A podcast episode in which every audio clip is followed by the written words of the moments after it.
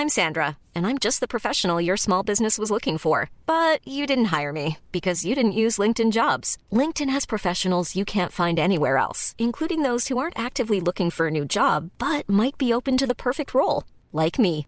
In a given month, over 70% of LinkedIn users don't visit other leading job sites. So if you're not looking on LinkedIn, you'll miss out on great candidates like Sandra. Start hiring professionals like a professional. Post your free job on linkedin.com/people today. Bonjour, c'est Sophie, la créatrice d'Au revoir podcast. Avant de commencer cet épisode, je tenais à remercier Coralie, Xavier et Soline qui ont apporté leur soutien à Au revoir podcast ces derniers jours. Au revoir podcast, depuis septembre 2020, c'est du contenu gratuit et en libre accès sur le deuil périnatal à travers les épisodes du podcast. Il y en a plus d'une soixantaine, peut-être même 70, et à travers du contenu et des posts sur Instagram. Si vous aussi vous souhaitez soutenir mon travail et permettre à l'aventure d'Au podcast de se poursuivre, rendez-vous sur la plateforme de financement participatif Tipeee. T-I-P-E-E-E.com slash au revoir podcast. Je vous mets le lien direct dans la description de l'épisode. Et puis, pour donner au deuil périnatal plus de visibilité, vous pouvez partager les épisodes autour de vous, sur vos réseaux sociaux, ou mettre des petites étoiles et des commentaires sur Apple Podcast et Spotify. Je vous remercie pour votre soutien. Et maintenant, je vous laisse écouter l'épisode. Au revoir est un podcast consacré au deuil périnatal. Le deuil périnatal, c'est le fait de perdre son bébé durant la grossesse, au moment de l'accouchement ou quelque temps après sa naissance. Par conséquent, les épisodes de ce podcast abordent des questions sensibles et douloureuses. Avec mes invités, nous parlerons notamment d'arrêt naturel de grossesse, d'interruption médicale de grossesse, de mort in utero ou de décès d'un enfant, quelques minutes, heures, jours ou semaines après sa naissance. Assurez-vous de pouvoir écouter les épisodes dans de bonnes conditions. Et surtout, n'oubliez pas, dans le mot deuil, il y a certes le D de décès, mais il y a aussi le E d'espoir ou le I qu'on retrouve dans le mot vie. Je vous souhaite une belle écoute. Je suis arrivée à l'hôpital et, là, par contre, euh, ça a été violent, quoi. C'est, on m'a pas ménagé, on va dire. Euh, ça a été vraiment euh, phrase choc sur phrase choc. On m'a dit, bah vous allez accoucher, c'est trop tard, c'est lancé. Vous auriez accouché une semaine plus tard, bah on aurait pu essayer de sauver votre bébé. Là, euh, bah voilà, on peut rien faire. Je pense que là, quelque chose s'est vraiment euh, oui, éteint en moi. En fait, j'ai déjà j'ai pas compris ce qui était en train de se passer. Euh, Valentin est, né. En fait, tout, se mélangeait euh, entre la brutalité des, des mots. hein, on m'a dit, euh, puis ce, ce pourquoi en fait, euh, pourquoi ça se passe comme ça, pourquoi ça m'arrive? Et on m'a répondu, bah ça arrive une fois sur mille et c'est tombé sur vous. Donc j'étais euh, partagée entre ce, ce choc là et euh, et mon petit bébé que j'avais dans les bras. Donc, euh, mais on m'a dit, bah, votre votre bébé va va vivre à peu près 15 minutes et après, voilà, de toute façon nous on pourra rien faire, on va pas essayer de de l'accompagner. Donc, euh, au bout de 15 minutes, il, va mourir quoi.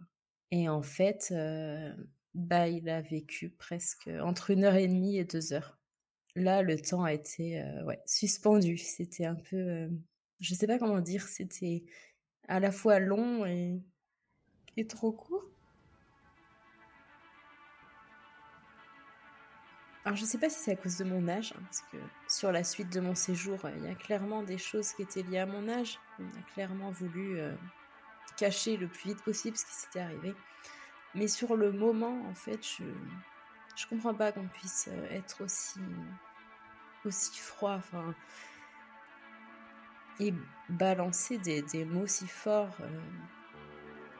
Moi, on m'a pas expliqué quoi. Enfin, c'est pas parce que j'avais 16 ans que j'avais pas le droit de de comprendre ce qui se passait. hein. Moi, à aucun moment, on m'a dit euh, votre col est ouvert ou euh, on, m'a dit euh, voilà, c'est trop tard, c'est fini. il va mourir, quoi. Bah, je suis même pas sûre d'avoir entendu ce mot-là, en fait. Après, peut-être aussi que la mémoire fait aussi son tri, hein, forcément, avec les paroles qu'on m'a dit à côté. Moi, c'est ces mots-là qui me sont restés. Mais j'ai senti aucune douceur, aucune, euh, aucune bienveillance. C'était un peu comme si, comme si ce qui m'arrivait était honteux et que, et qu'en plus, comme j'étais jeune, bon bah, en fait, ça, ça clôturait bien l'histoire, quoi. Et ça, ça, je pense que ça a été le plus difficile.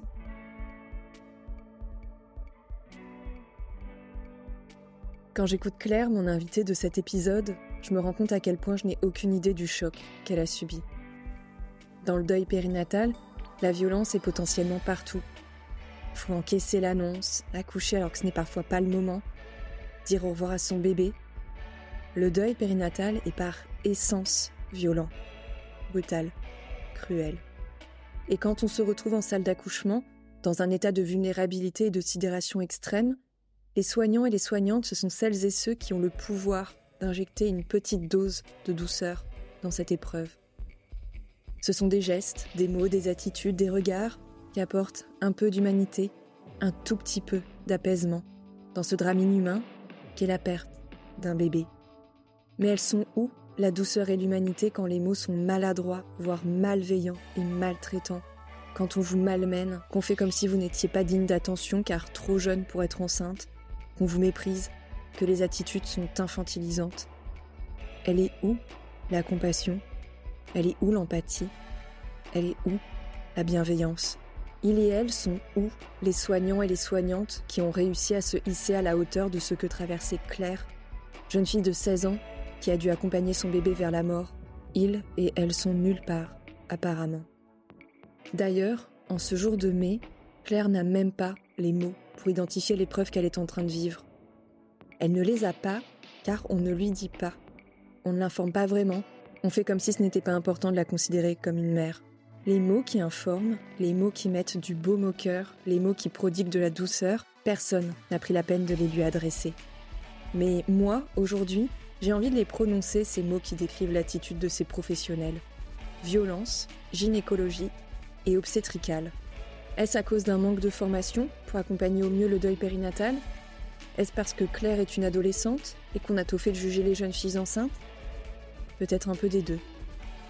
Dans cet épisode, en deux parties, Claire va revenir sur tous ces aspects, sur la manière dont elle a encaissé le choc, la manière dont elle a vécu ce drame, qu'est la perte de son petit Valentin, née à 25 semaines d'aménorrhée, sur la manière dont petit à petit, l'adolescente qu'elle était a tenté de se reconstruire et de faire son entrée dans l'âge adulte après avoir traversé cette épreuve. Mais je ferai sans doute fausse route en ne parlant que de violence, car l'histoire de Claire, elle est certes dure, mais elle ne peut pas se réduire à ça.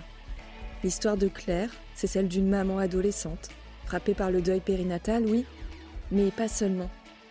L'histoire de Claire, c'est aussi et surtout l'histoire de la maman de Valentin. Au revoir podcast, épisode 40, partie 1, Claire, le deuil périnatal à l'adolescence. Dans cet épisode, c'est la voix de Claire que vous allez entendre. Claire a 29 ans, elle est en couple avec Alexandre depuis 10 ans environ, et ensemble ils ont une petite Iris, qui est âgée de 5 ans. Mais avant Iris, avant Alexandre, Claire a déjà été enceinte. Son premier enfant, on vient d'en parler, c'est Valentin un petit garçon qui a vécu un peu plus d'une heure en dehors du ventre de sa maman. Claire, à cette époque, avait 16 ans. Trois ans auparavant, elle avait rencontré son copain, son amoureux. J'ai toujours été, on va dire, une bonne élève, sérieuse, réservée. Et puis j'ai commencé, euh, je pense, à avoir une sorte de mal-être à l'adolescence. Je me mettais beaucoup de pression aussi. Alors il y avait des choses qui étaient projetées hein, euh, sur moi euh, consciemment ou inconsciemment hein, par ma famille, mais aussi euh, une peur, je pense, de décevoir mes parents. C'est vrai que j'étais assez, voilà, sérieuse. Je me faisais pas parler de moi, on va dire. Et puis il y a, voilà, il y a vraiment des choses qui se sont bousculées au collège. Et puis c'est là que j'ai rencontré mon copain de l'époque, donc à, à 13 ans. Et lui en avait 15, deux ans de plus que moi. c'était un peu ma vraie première relation finalement. Hein. Donc les choses sont allées assez vite, plus ou moins, enfin par étapes. Hein, mais j'étais jeune après, certes. mais j'étais plutôt bien renseignée hein, sur tout ce qui est notamment contraception. Très rapidement, j'ai pris les choses en main. Enfin, j'avais lu aussi beaucoup de choses sur le sujet je me débrouillais toute seule, hein, clairement. Euh, je prenais les transports en commun, j'allais au planning familial et puis euh, j'ai pris la pilule. Euh, j'avais un suivi. donc je faisais pas n'importe quoi, on va dire. J'ai eu quelques frayeurs hein, parfois, donc j'ai pris aussi la pilule du lendemain. Enfin, je, on va dire que je, je, m'assumais hein, sur ce, ce plan-là. Et puis j'avais lu aussi des, des livres, je me souviens, sur le sujet, euh, sur l'avortement. Et j'avais un peu cette idée que de toute façon, euh, si ça m'arrivait, euh, bah, j'avorterais. Hein. et puis, et puis voilà, que c'est des choses qui peuvent arriver, mais que ça se gérerait, quoi. Pour faire court, je pense que mon compagnon, il avait une, forte emprise sur moi hein, et, je vivais une relation compliquée où j'étais pas forcément heureuse. J'étais très tiraillée par ma relation et aussi le lien avec mes parents, hein, puisque eux voyaient pas forcément d'un très bon œil, euh, en tout cas la personnalité de, mon compagnon de l'époque. Euh, voilà, pour moi, on allait se marier, on allait, voilà, ça allait durer euh, toute ma vie. J'avais pas forcément non plus ce recul pour savoir qu'est-ce qu'était aussi une relation, enfin oui solide, mais aussi où on s'épanouit pour soi-même aussi. Alors qu'elle est lycéenne en première S, Claire se rend compte qu'elle n'a plus ses règles. En janvier, elle découvre qu'elle est enceinte. Avant cette grossesse, Claire était sûre d'elle.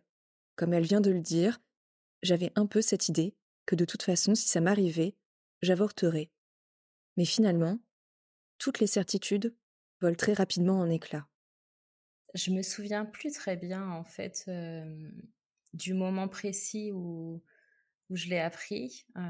tout s'est un peu bousculé, en fait. Il y a je sais que j'ai fait plein de tests. je me suis dit, euh, non, c'est pas possible. Enfin, je, je comprenais pas au début. C'était un peu ça. Et en fait, euh, la première chose que j'ai faite, c'est d'aller au, planning familial où j'ai été suivie euh, pour savoir, bah voilà, comment j'allais faire, quelles étaient les étapes en fait, qu'est-ce qui était en train de m'arriver. Enfin, c'est et puis j'avais aucune idée de depuis combien de temps j'étais enceinte je comprenais pas ce qui avait pu se passer puisque bah, à la base je prenais ma pilule aussi donc euh, en plus quand on a 16 ans euh, on nous regarde c'est elle a dû oublier euh, elle a dû oublier sa, contraception de prendre sa, pilule donc c'est un peu ça qui m'a déstabilisée aussi au départ c'est qu'on n'est pas pris au sérieux hein, encore plus quand on a 16 ans on me dit oui enfin bon vous avez dû faire forcément quelque chose on n'imagine pas en fait que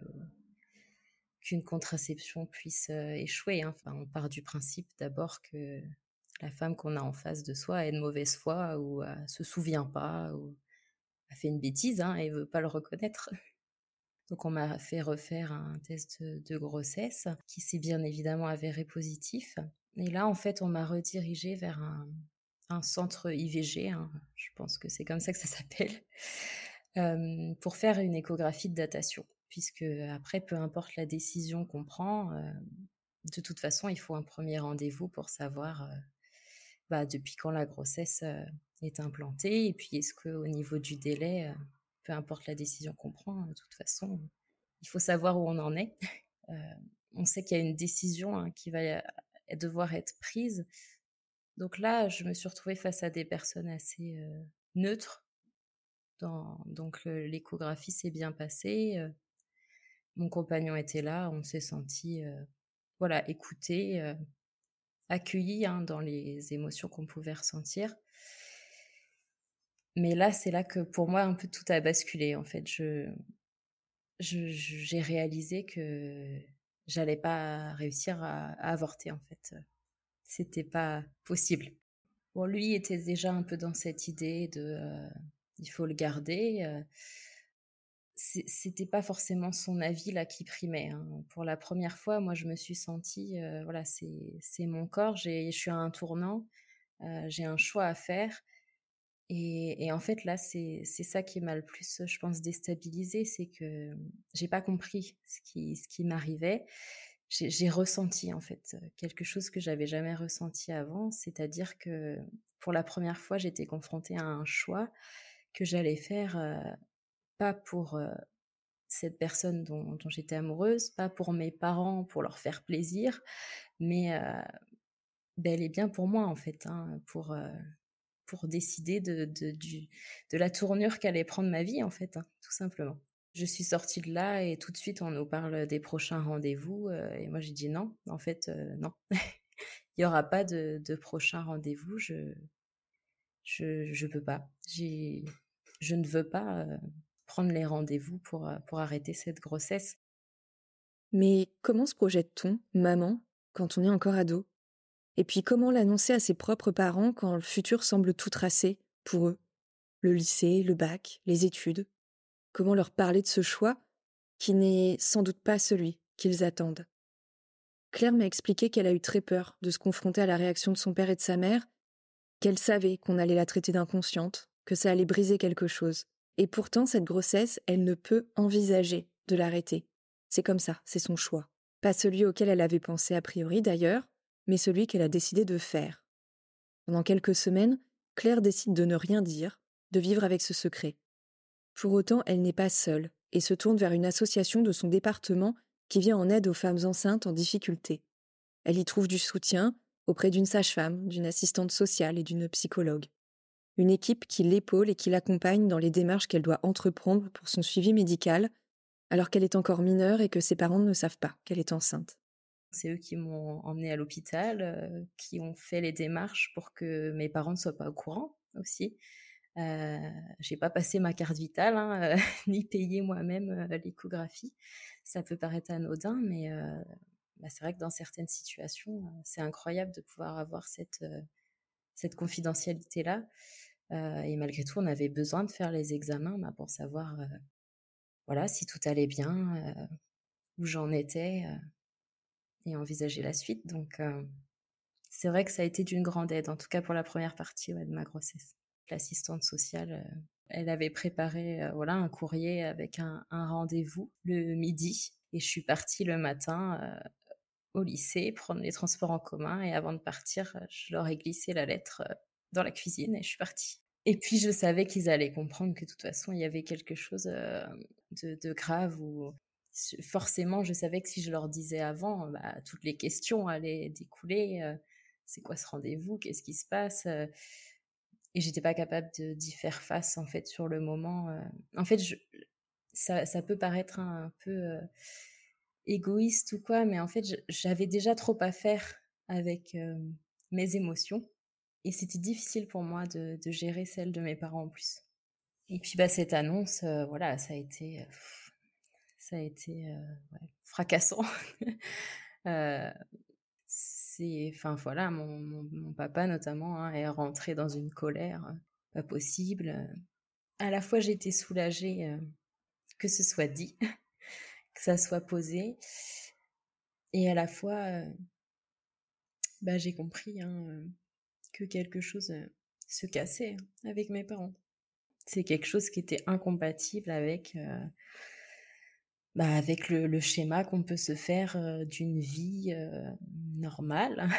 Puis, euh, comme je disais, j'ai toujours été une excellente élève, etc. Donc, forcément, il y avait quelque chose un peu de tout tracé, hein, que ce soit inconscient ou, ou pas. C'était, voilà, il y a des étapes, il faut finir ses études, faire de longues études même si possible. Et puis là, c'était, pour eux, c'était un échec sans nom. C'est très bizarre à dire, mais euh, moi qui suis une grande hypersensible, je me suis un peu comme mise en sécurité en fait. C'était, j'ai eu quelques mois euh, où j'étais vraiment euh, coupée de mes émotions. Je sais pas, c'est un mode un peu protection. c'est pas que ça me faisait rien, mais j'étais un peu comme à côté quoi. J'assistais à, ces scènes, hein, au désarroi, à la tristesse immense de mes parents, mais en fait, rien ne pouvait euh, me faire changer d'avis. C'était plus fort que moi, je, ma décision était prise. Et donc le plus dur était fait de, l'annoncer et, et après, bah, le reste, il fallait que ça passe. L'annonce de cette grossesse, c'est un moment de rupture qui inaugure une sorte de période de flottement. Claire est hébergée pendant quelques semaines en famille d'accueil, mais ses parents reviennent vers elle. Même s'ils n'approuvent pas son choix, les liens ne sont pas rompus.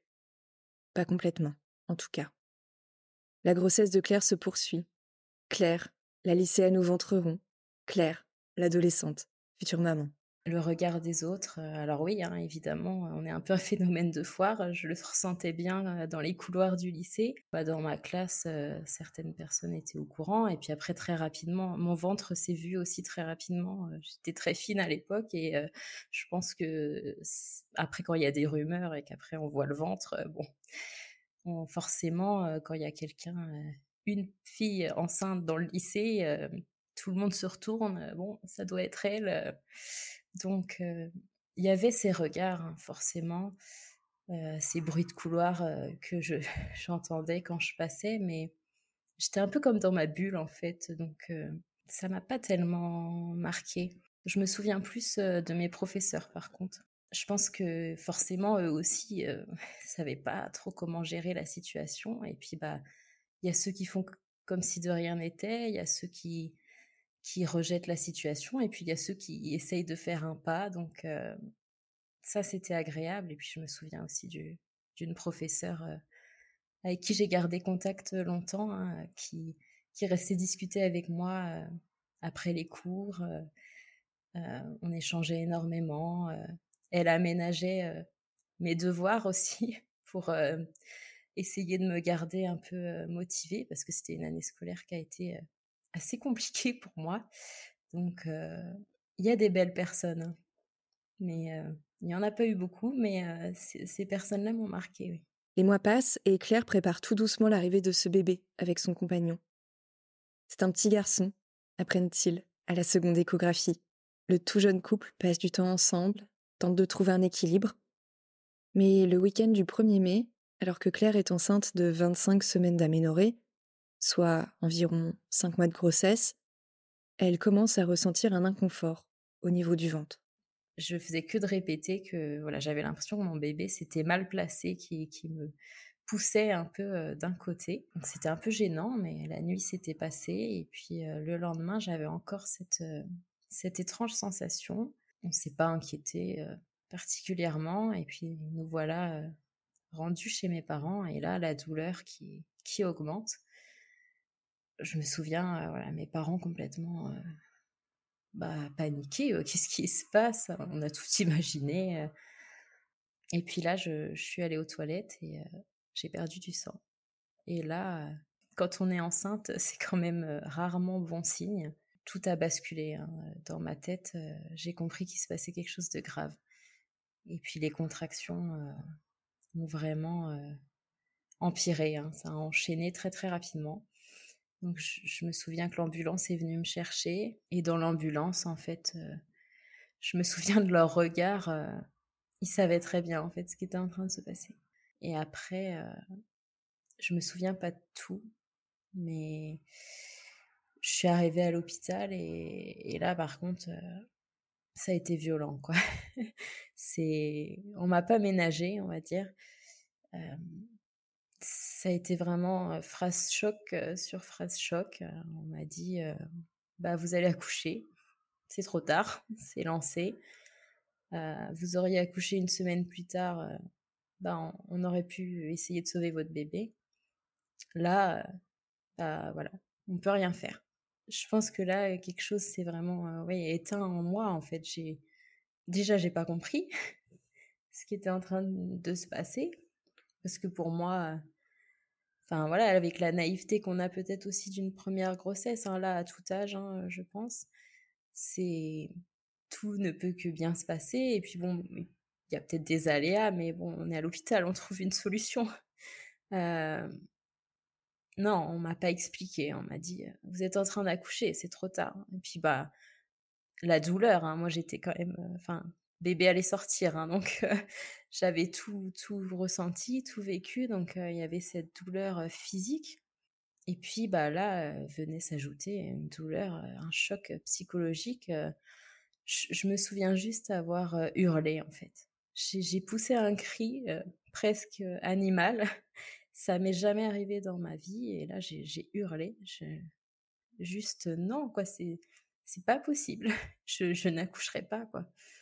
Donc Là, tout s'est enchaîné, euh, examen sur examen. Euh, on n'a pas le temps de faire euh, une péridurale, donc vite, vite, vite. on m'a posé une rachie anesthésie juste pour le passage de bébé. Et puis, bah moi, je comprenais pas en fait ce qui était en train de m'arriver, quoi. Donc, je sais qu'on a pris à part mes parents, qui étaient arrivés sur les entrefaites, la famille de mon compagnon, et puis bah lui aussi, euh, on lui a fait comprendre que de toute façon, euh, il allait falloir que j'accouche parce que, bah voilà, clairement, plus on attendait aussi, euh, plus, voilà, c'est pas juste le bébé qu'on qui allait pas s'en sortir, mais on me mettait en danger aussi, quoi.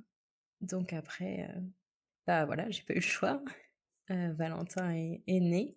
En fait, tout, se mélangeait entre la brutalité des, des mots, hein, on m'a dit, puis ce, pourquoi, en fait, pourquoi ça se passe comme ça Pourquoi ça m'arrive? Et on m'a répondu, bah, ça arrive une fois sur mille et c'est tombé sur vous.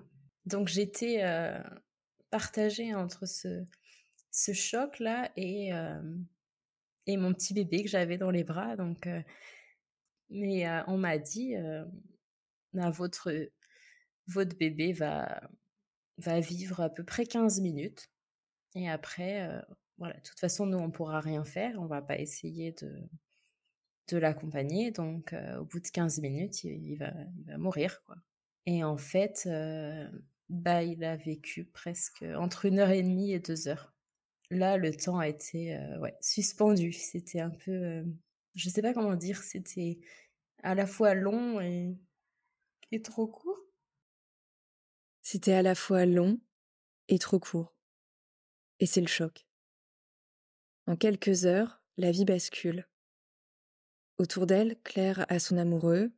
La mère de ce dernier est également présente. Quelques photos sont prises. Valentin passe de bras en bras. Les parents de Claire font sa rencontre. Déjà, quand j'ai vu Valentin dans leurs bras, en fait, euh, j'ai senti euh, bah, une grande émotion. Hein. Ça, c'est sûr. C'était leur petit-fils, hein, donc euh, ils étaient très, très touchés. Après, je pense que, en plus, ils essayaient de pas trop le montrer, mais cette grande inquiétude pour moi, en fait, comment notre fille va se remettre de ça? Et là où même si ça a été minimisé, eux, ils avaient forcément cette, cette question, et ils étaient bien conscients qu'il y a quand même quelque chose de très grave qui venait de se jouer. Puis j'étais leur fille, hein, là où moi je découvrais ce lien. Hein, qui qui s'explique pas vraiment euh, avec un enfant. Hein, euh, la, chair de sa chair, c'est quand même très très très fort ce qui se joue. Euh, bah eux, j'imagine forcément quand ils me voyaient dans cette souffrance, bah ils étaient complètement remués aussi. Dans ce moment du deuil périnatal, par essence violent et brutal, ce sont les soignants et les soignantes qui ont la responsabilité d'apporter un peu de douceur et d'humanité mais Claire est victime de leur condescendance, de leur mépris. On ne l'informe pas, on ne la ménage pas. En fait, on la maltraite. Claire vit à ce moment-là la pire épreuve de sa vie, et elle est en plus victime de ce qu'on appelle des violences gynécologiques et obstétricales. En 2018, le Conseil à l'égalité entre les femmes et les hommes, le HCE, publie un rapport sur les violences gynécologiques et obstétricales. Ce rapport souligne le lien entre sexisme et violence. Il définit alors les violences gynécologiques et obstétricales comme, je cite, les actes sexistes les plus graves qui peuvent se produire dans un cadre du suivi gynécologique et obstétrical des femmes. Ces actes sexistes sont des gestes, des propos, pratiques et comportements exercés ou omis par un, une ou plusieurs membres du personnel soignant sur une patiente au cours du suivi gynécologique et obstétrical, et ce sont des violences qui s'inscrivent dans l'histoire de la médecine traversée par la volonté de contrôler le corps des femmes, sexualité et capacité à enfanter. Ils sont le fait de soignants et soignantes de toute spécialité qui n'ont pas forcément l'intention d'être maltraitants ou maltraitantes. Et c'est bien ça qui se joue dans le drame que traverse Claire. Ne pas l'informer, c'est de la violence. Ne pas lui accorder le minimum de bienveillance qu'une telle épreuve requiert, c'est de la violence. Et ce n'est pas tout. On ne cherche même pas à obtenir son consentement lorsqu'on lui pose de force un implant après son accouchement. Claire, en fait, pour les médecins, elle est considérée comme irresponsable. On décide pour elle alors qu'elle est en situation de vulnérabilité extrême et qu'elle multiplie d'ailleurs les facteurs de vulnérabilité. Parce que femme, parce qu'elle vient de perdre son bébé, parce qu'elle est mineure. Moi, on m'a aussi dit, euh, c'était un 1er mai, euh, c'était peut-être euh, aussi le hasard des équipes, moins, d'effectifs. de mes meilleurs amis après qui m'a dit, mais j'ai ma maman qui travaille dans cet hôpital et elle en revient pas de la façon dont tu as été traitée. Et en fait, moi, j'étais déjà tellement dévastée, je comprenais déjà pas ce qui m'arrivait, que comment j'aurais pu avoir le courage de dire non mais attendez. Enfin, et puis je suis là en fait, hein, parce que après on s'adressait à mes parents et mais je comprends pas en fait qu'on puisse. Euh, alors je sais pas si c'est à cause de mon âge, hein, parce que sur la suite de mon séjour, il y a clairement des choses qui étaient liées à mon âge. On a clairement voulu euh, cacher le plus vite possible ce qui s'était arrivé. Mais sur le moment, en fait, je je comprends pas qu'on puisse euh, être aussi aussi froid, enfin et balancer des, des mots si forts. Euh. Moi, on m'a pas expliqué quoi. Enfin, c'est pas parce que j'avais 16 ans que j'avais pas le droit de de comprendre ce qui se passait. Hein. Moi, à aucun moment on m'a dit «Euh, votre col est ouvert ou on, m'a dit voilà c'est trop tard, c'est fini, il va mourir quoi. Bah, je suis même pas sûre d'avoir entendu ce mot-là en fait. C'est après peut-être aussi que la mémoire fait aussi son tri, hein, forcément avec les paroles qu'on m'a dit à côté. Moi, c'est ces mots-là qui me sont restés. Mais j'ai senti aucune douceur, aucune aucune bienveillance. C'était un peu comme si comme si ce qui m'arrivait était honteux et que et qu'en plus, comme j'étais jeune, bon bah, en fait, ça, ça clôturait bien l'histoire, quoi. Hein, c'est et ça, ça, je pense que ça a été le plus difficile, parce que déjà le deuil périnatal, euh, bah, c'est quand même pas simple. Hein. Euh, on a affaire avec beaucoup de pas de culpabilité, de d'interrogation, hein, et ça n'a déjà pas beaucoup de sens. Mais alors en plus, quand, quand on a l'impression que ça arrange bien euh, les gens autour de nous et surtout l'équipe soignante, bah, c'est quand même un petit peu délicat, quoi. Moi, en fait, c'est en faisant des recherches après que je me suis rendu compte que ce qui m'était arrivé, ça avait un nom, c'était un accouchement prématuré. Et qu'il y a même des pays ou d'autres situations, d'autres hôpitaux où il y a des enfants à 25 semaines qu'on tentait de sauver. Et ça, c'est quelque chose que j'ai découvert après. Je me suis dit, mais pourquoi?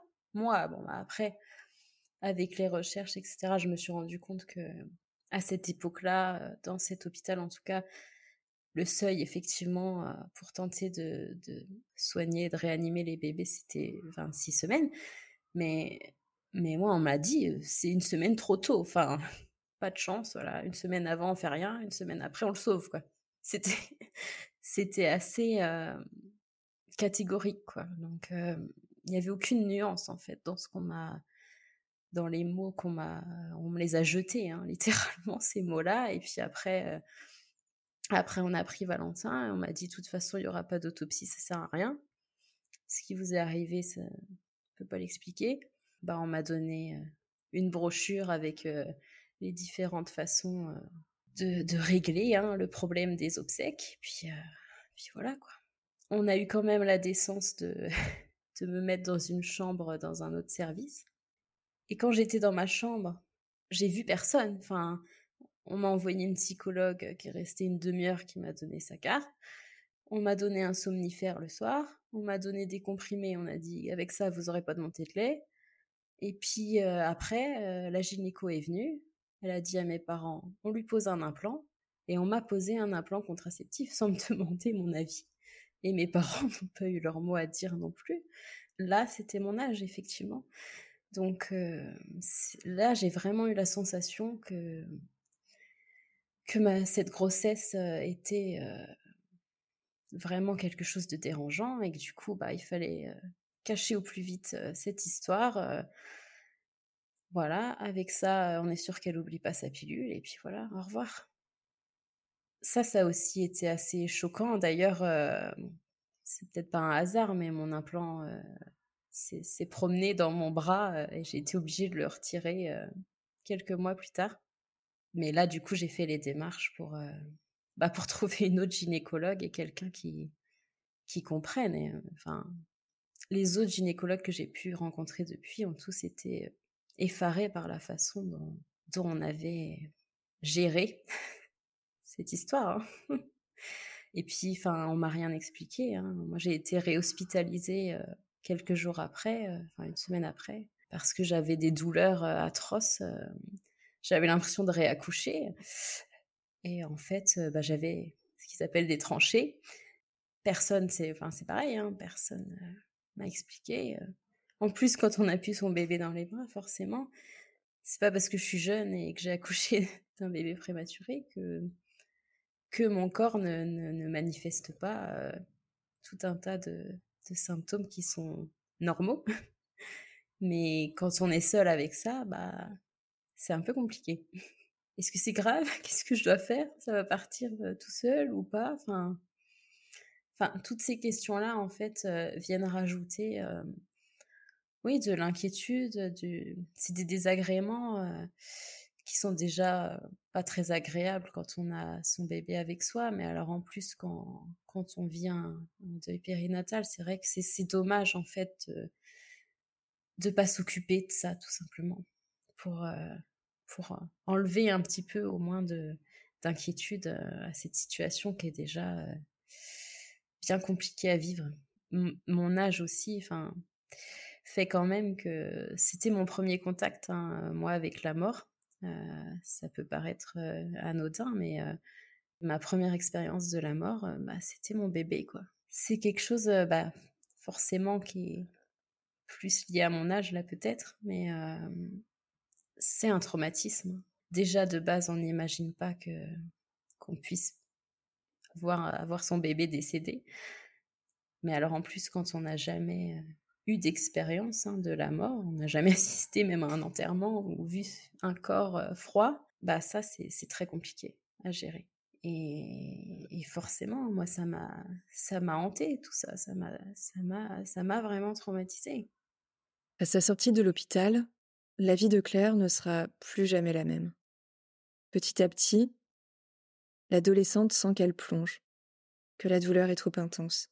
Quelques semaines après le décès de Valentin, elle est admise dans un hôpital psychiatrique dans lequel elle restera environ deux mois. Même si j'étais un petit peu accompagnée, euh, en fait, je pense que personne ne se rendait compte euh, à quel point j'étais bah, traumatisée. Hein. Euh, J'étais en dépression, tout simplement. Ce qui a été très intelligent euh, avec le recul euh, de la part de, l'hôpital où j'ai été prise en charge, c'est que j'ai été hospitalisée dans une unité euh, d'adultes. Voilà, hein, l'hôpital psychiatrique, c'est pas forcément ce qu'on imagine, hein, juste un asile de fous. Là aussi, hein, c'est un sujet un peu tabou, mais moi, j'ai aucun problème à le dire. si j'avais pas passé deux mois en hôpital psychiatrique, j'aurais pas pu la remonter cette pente. J'étais avec des personnes, euh, voilà, de tous horizons, euh, toutes sortes de problématiques, mais c'était des gens euh, qui étaient cabossés par la vie en fait. Ça a été une période difficile, hein, clairement. J'étais, j'étais un zombie. Hein. J'étais sous médicaments. j'étais l'ombre de moi-même. Et ça, je pense que pour mes parents, ça a été une période très très difficile parce que voir sa fille comme ça, J'étais un peu un légume, hein, clairement. Mais moi, j'en avais besoin, en fait. Parce qu'à un moment, la douleur, elle était tellement importante que bah, je savais plus quoi en faire, quoi. J'arrivais pas à la gérer, donc il, fallait, il fallait juste la couper un peu, que ça se calme. Et puis là, bah, j'ai été prise en charge. alors oui, certes, j'avais beaucoup de médicaments, mais j'avais aussi un suivi avec un psychiatre, un psychologue, que je voyais plusieurs fois par semaine. Et là, en fait, tout ce réseau s'est organisé autour de moi. Et ça m'a, ça m'a aidé. Étape par étape, j'étais coupée du monde hein, parce que au début j'avais très peu de visites, on est un peu enfermé. Mais moi j'avais besoin de ça en fait, de me protéger aussi du reste. Et puis j'ai vite compris aussi que moi ma guérison, bah, elle passerait pas entre guillemets par une seconde grossesse pour le moment, forcément. Donc même si on n'est pas dans l'idée des bébés de remplacement, on sait très bien que voilà cet appel de la de la vie. Hein, de, de remettre une grossesse en route, ça peut aussi être quelque chose d'aidant. Bah, ça, déjà, pour moi, non, c'était clairement pas une option. C'était aussi. Enfin. tous ces propos qui ont été tenus, effectivement, ça a rajouté un, traumatisme qu'il faut bah, prendre du temps pour réussir à, guérir, à apaiser. Et puis, et puis, bah, moi, les médicaments, c'est sûr, ça a été une béquille. Hein. Après cette hospitalisation qui a duré le temps d'un été, Claire remonte petit à petit la pente.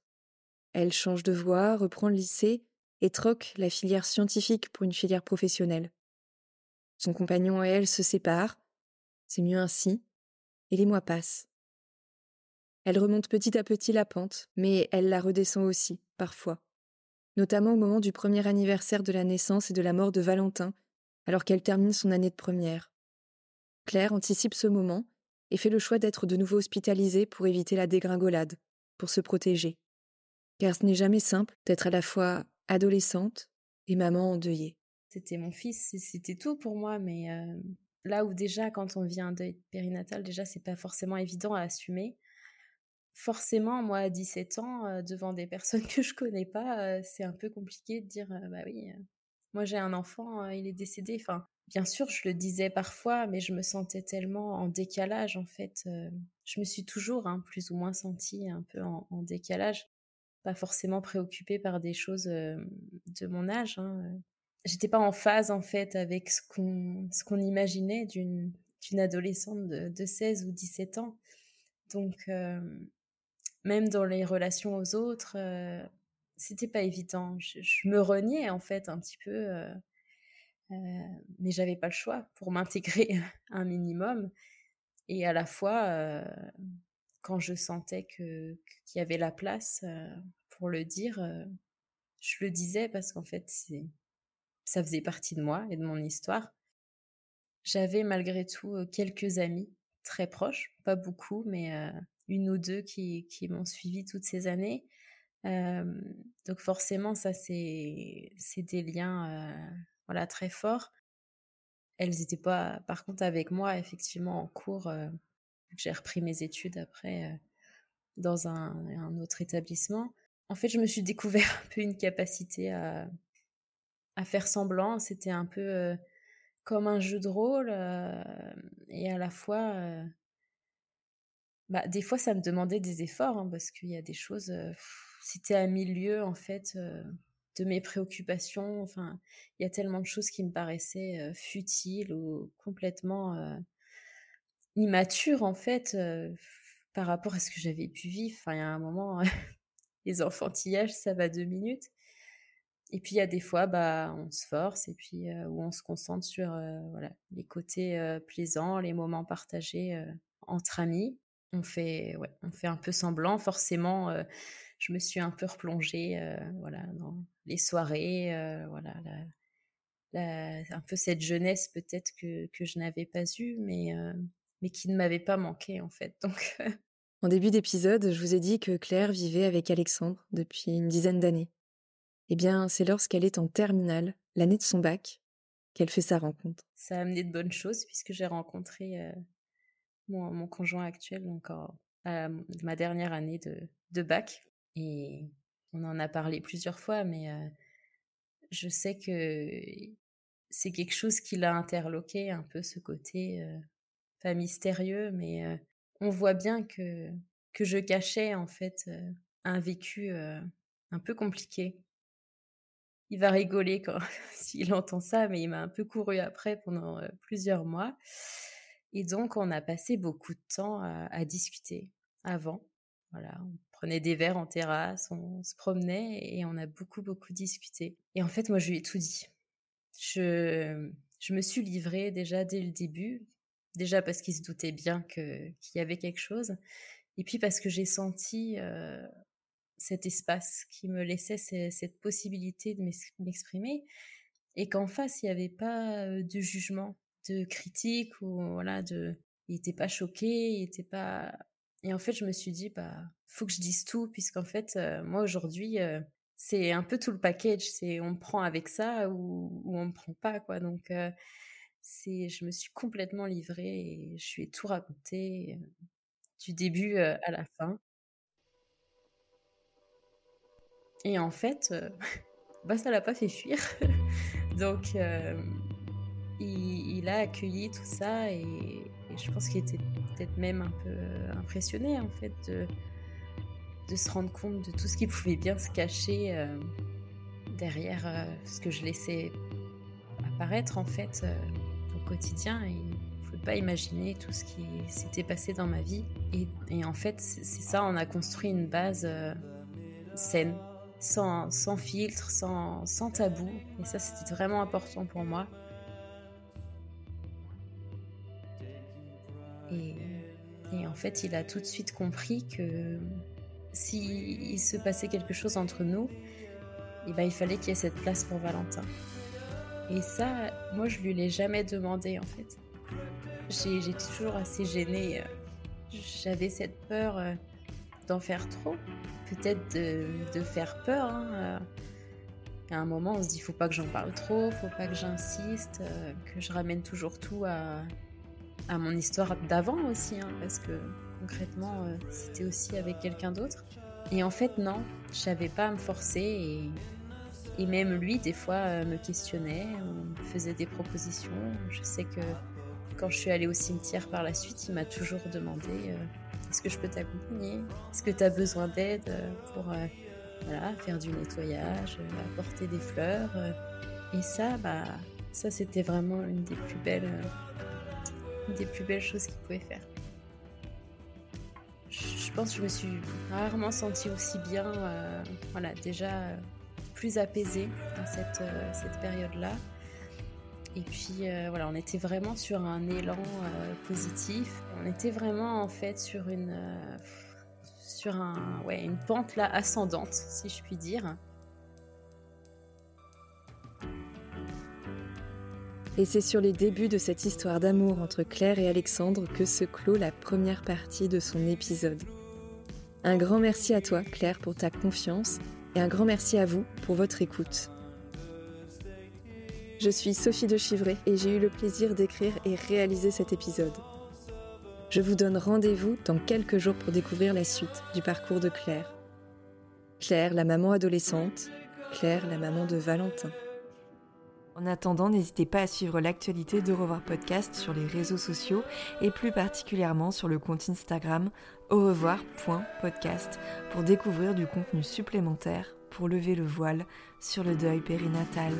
Je vous dis à très bientôt.